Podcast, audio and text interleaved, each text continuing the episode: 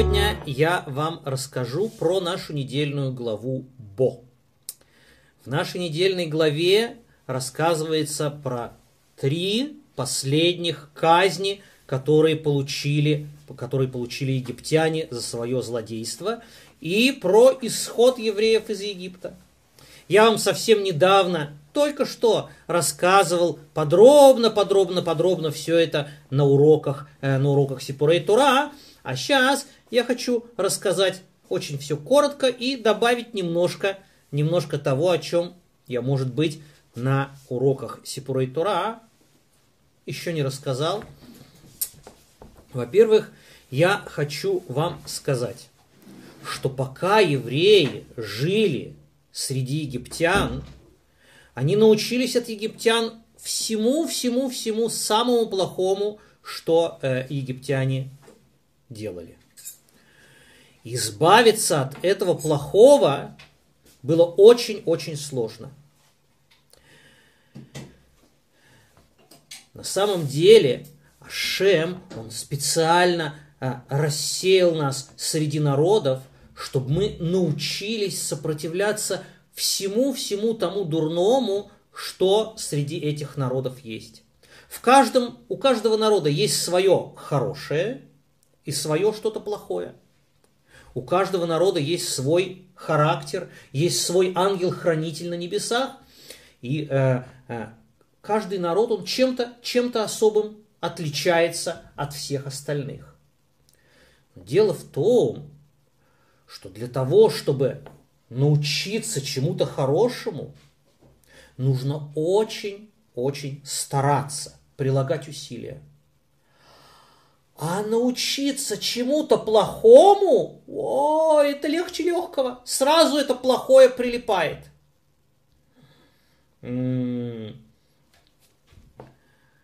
Когда, когда человек переезжает из одной страны в другую, где говорят на другом непонятном, неизвестном ему языке, ему очень-очень важно, чтобы понимать, что говорят вокруг него, да, выучить новый язык. Самое первое, что он должен выучить, он должен выучить, он должен выучить, как говорят здравствуйте, как говорят спасибо, как говорят, э, э, как, э, как правильно просить что-нибудь, как спрашивать, всякие полезные вещи. Посмотреть на большинство людей, когда они приезжают в чужую страну, и что самое первое они выучивают из нового языка – ругательства и глупости. Зачем? Плохое, оно всегда очень-очень липнет. И чтобы, и чтобы избавиться от, от плохого, чтобы, чтобы э, принимать в себя только хорошие вещи, это нужно очень-очень стараться.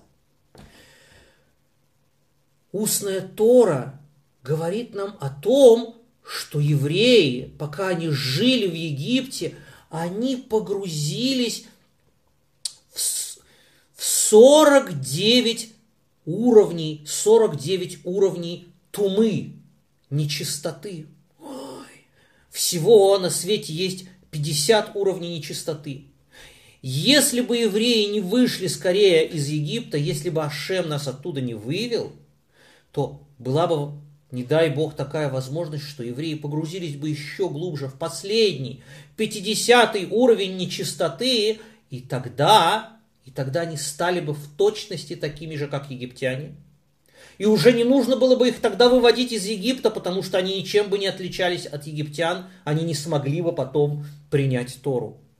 Поэтому Ашем вывел нас из Египта так быстро, как только возможно – чтобы не погрузились мы в 50 уровень тумы, нечистоты.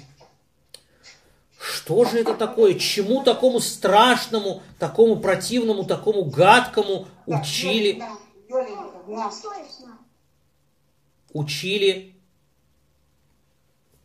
э, э, нас э, египтяне. О, у них, у них было и поклонение идолам и нарушение законов скромности, и, э, и вся, всякие, всякие самые, самые дикие, самые неприятные, э, э, самые отвратительные привычки.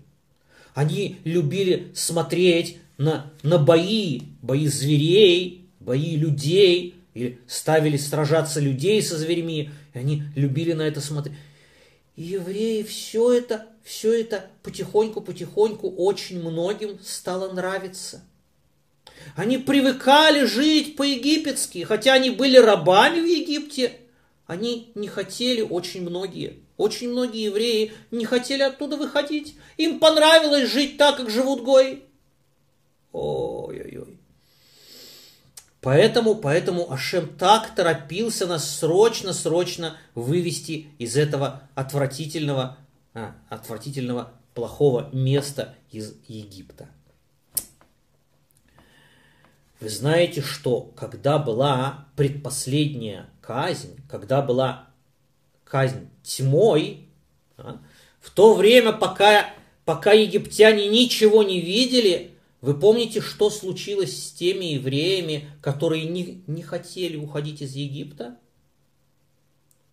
Помните, что с ними случилось?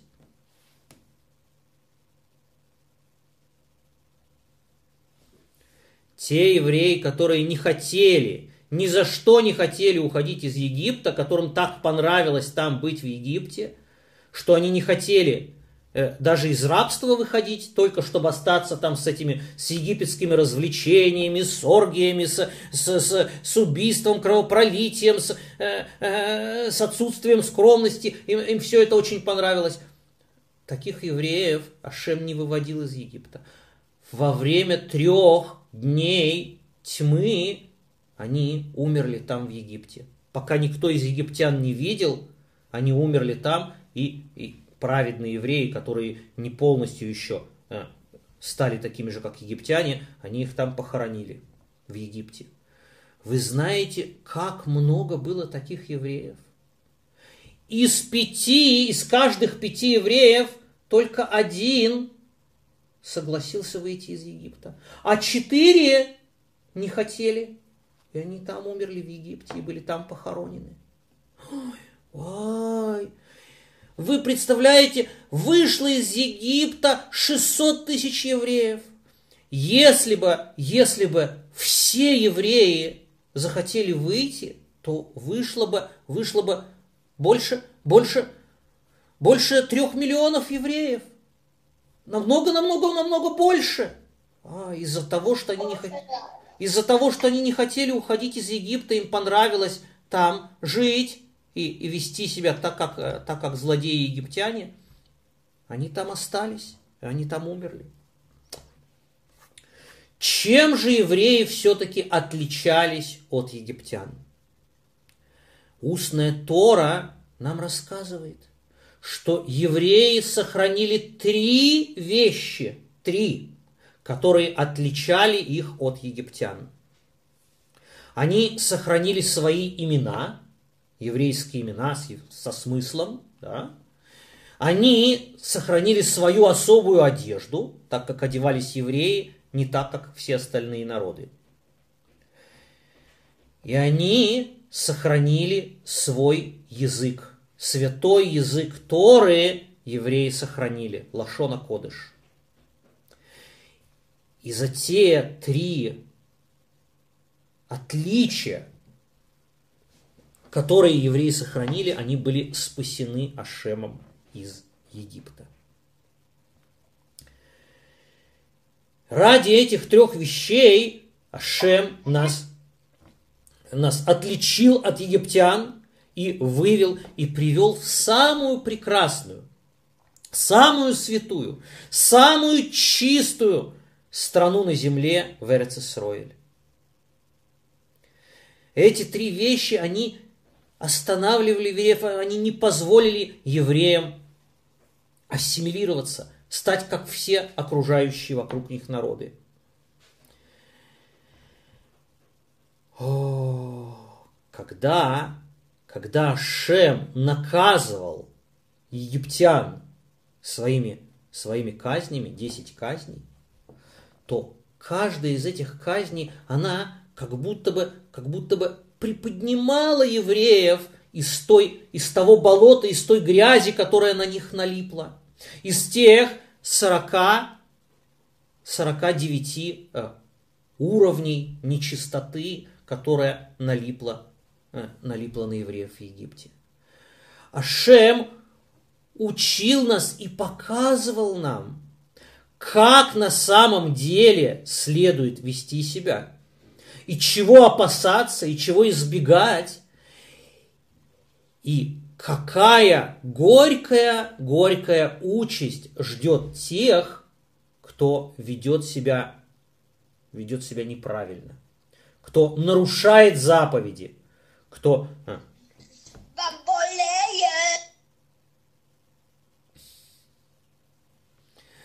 Ай-яй-яй. Три, три последние казни, про которые рассказывает наша глава, глава Бо, это саранча, тьма и удар по первенцам. Когда Ашем навел саранчу на египтян, то египтяне, египтяне очень-очень-очень страдали. Очень-очень страдали. Саранча съела у них все, что только можно было, все, что только осталось вообще в Египте съедобного. У них начался страшный-страшный голод.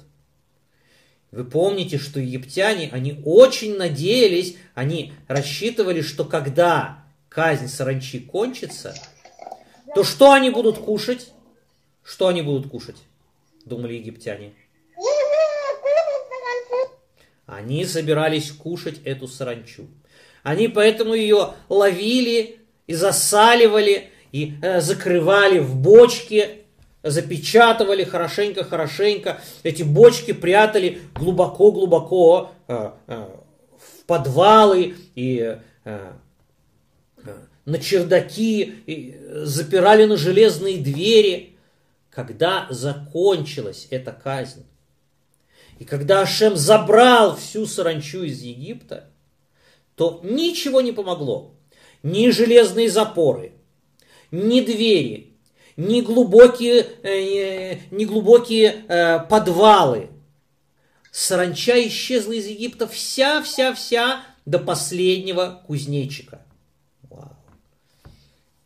Вы видите, вы видите эту, эту саранчу, которая здесь на, на, на фотографии, на нашей классной доске.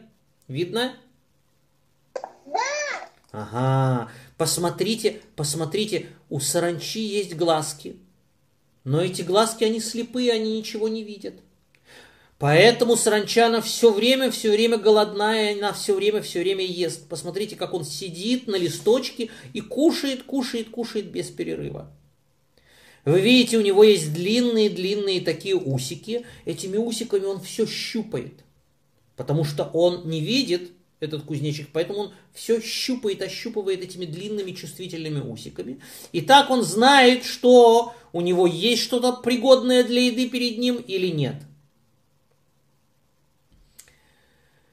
Посмотрите на его, на его лапки. Вы видите, что у кузнечика на лапках есть как будто бы колючки. Видно эти колючки? Как будто бы такие колючки-пупырышки. Для чего они нужны? Ими, ими кузнечик трет друг об, друг об дружку, и они-то и делают такой, такой звук, голос, э, который мы слышим э, у саранчи. Цр, цр, цр, цр, цр, такие, э, такое сверчание.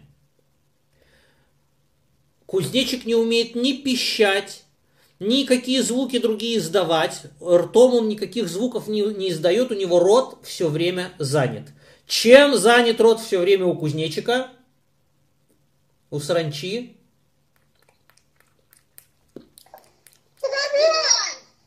Все время кушает все время кушает без передышки. Так вот, таких кузнечиков было в Египте так много, так ужасно много, что даже представить себе невозможно, как их там было много. И все они были одного вида. сказано в Торе, что больше никогда не будет так много саранчи в одном месте. Никогда раньше не было до того, и никогда позже того тоже никогда больше не будет.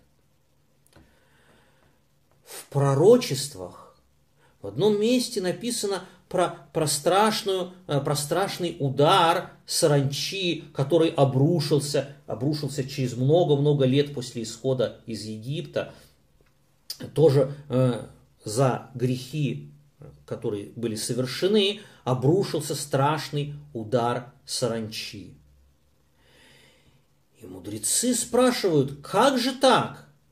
Про оба удара, про, тот, про ту казнь, которая была в Египте, сказано, что раньше никогда такой не было и больше никогда такой не будет. И про второй тот удар, который был во времена пророков, тоже так же сказано. Как же так может быть? А объяснение очень простое. Когда был удар саранчи в Египте, вся саранча была одного вида. И было ее так много, этого вида, этой саранчи, что, что никогда раньше не было такого и никогда позже такого не будет. А тот удар, который обрушился позже, через много столетий, там была саранча разных видов. Каждый вид в отдельности его было не так много, но было множество видов разной саранчи. Саранча и кузнечики, и царцарим, и э, эти э, сырчки, э, всякие, всякие, всякие разные виды саранчиной, этой, э, разные, их, э, э, разные их семейства. И от того, что их так было много, то вместе все они были э, были очень-очень многочисленны, как никогда до того и никогда после того. А в, э, а в Египте была вся саранча, она была только одного вида. Вы знаете, что саранча есть кошерная и есть некошерная. И кошерную саранчу Тора разрешает кушать. Кто-нибудь из вас кушал саранчу? Никто не кушал саранчу. И я вам скажу почему. Дело в том, дело в том, что сегодня, сегодня, сегодня мы не знаем те признаки кошерности, которые, которые должны быть у саранчи. Как определить, кошерная она или нет? Например... Можно купить. Я, я, сейчас, я сейчас скажу, что можно купить и почему это так можно. Дело в том, дело в том, что, например, у, у животных, у скотины, у кошерной скотины есть, есть два признака кошерности. Кто мне скажет, какие животные кошерные для того, чтобы их можно было кушать? Какие? Что, что они должны, чем они должны обладать, что они должны иметь?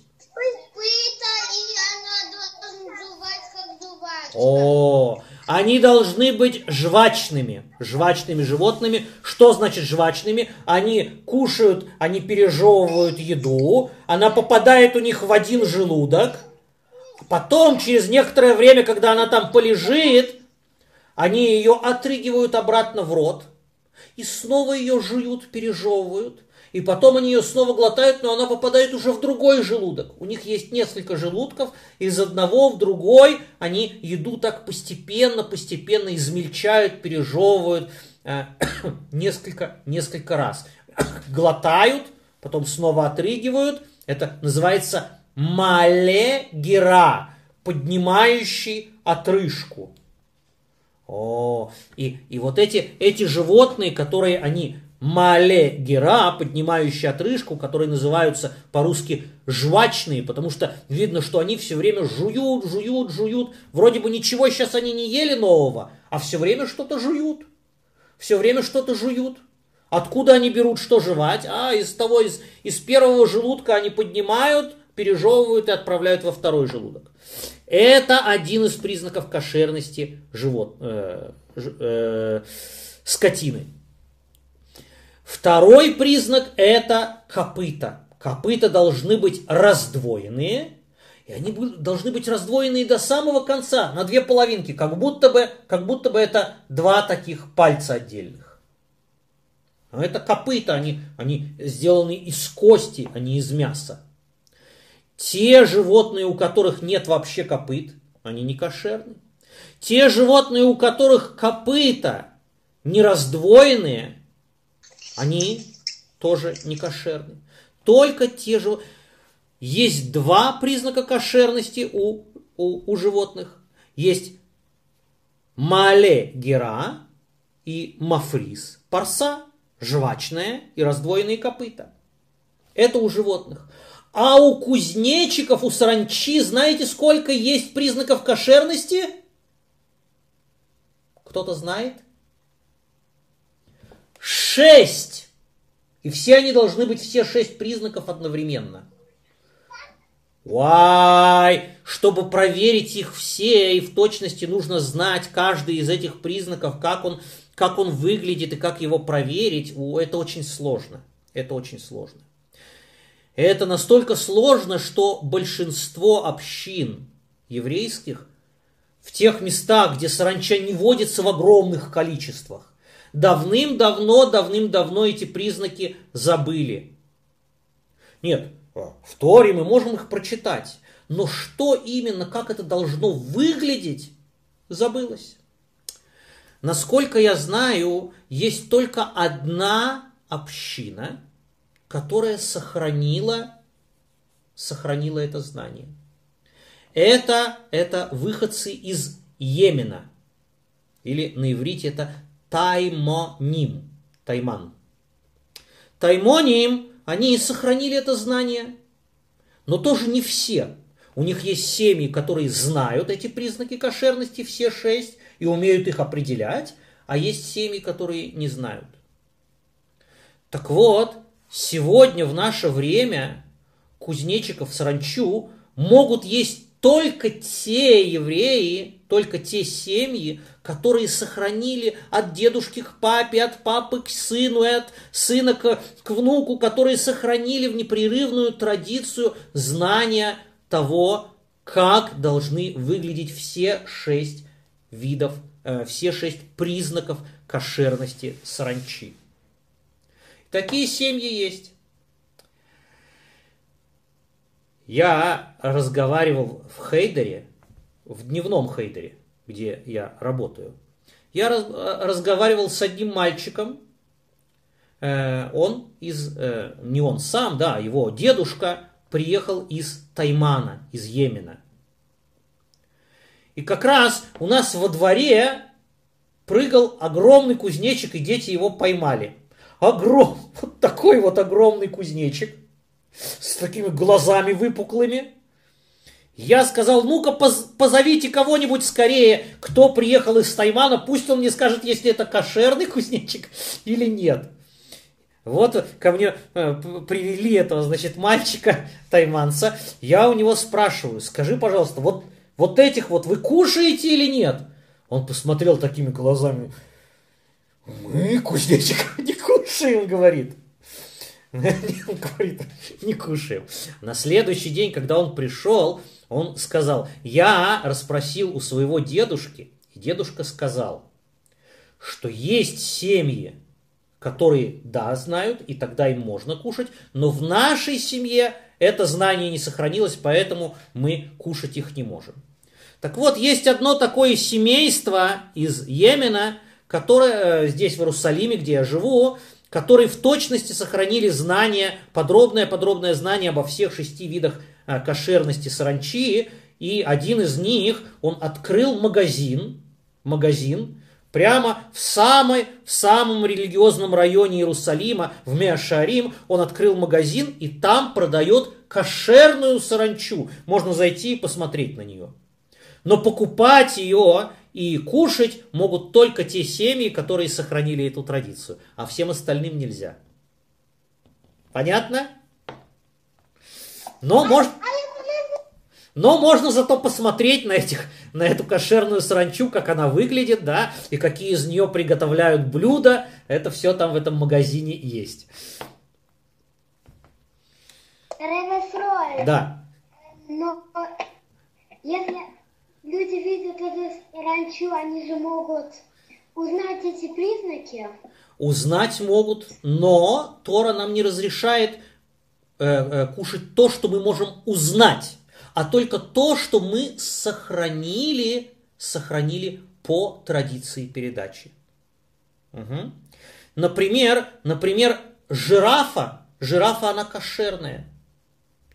И ее можно было бы кушать, если бы, если бы, если бы у нас сохранилась такая традиция. Но раз традиция не сохранилась, то мы жирафу не кушаем.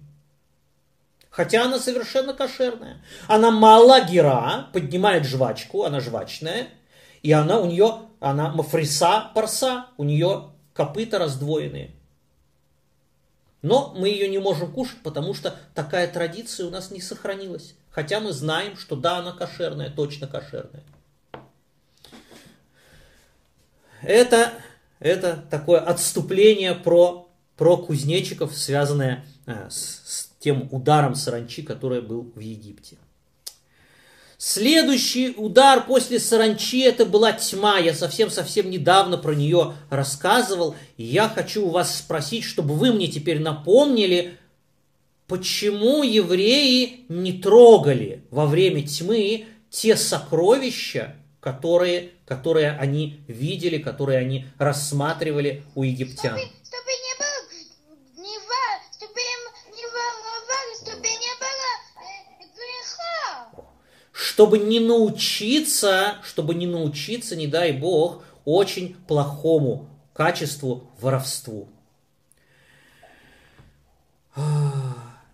Есть, есть объяснение, я слышал недавно такое объяснение, что же это была такая за тьма, это, это была особая тьма, которая, которую можно было пощупать. Она облегала, облегала египтян со всех сторон а у евреев был свет.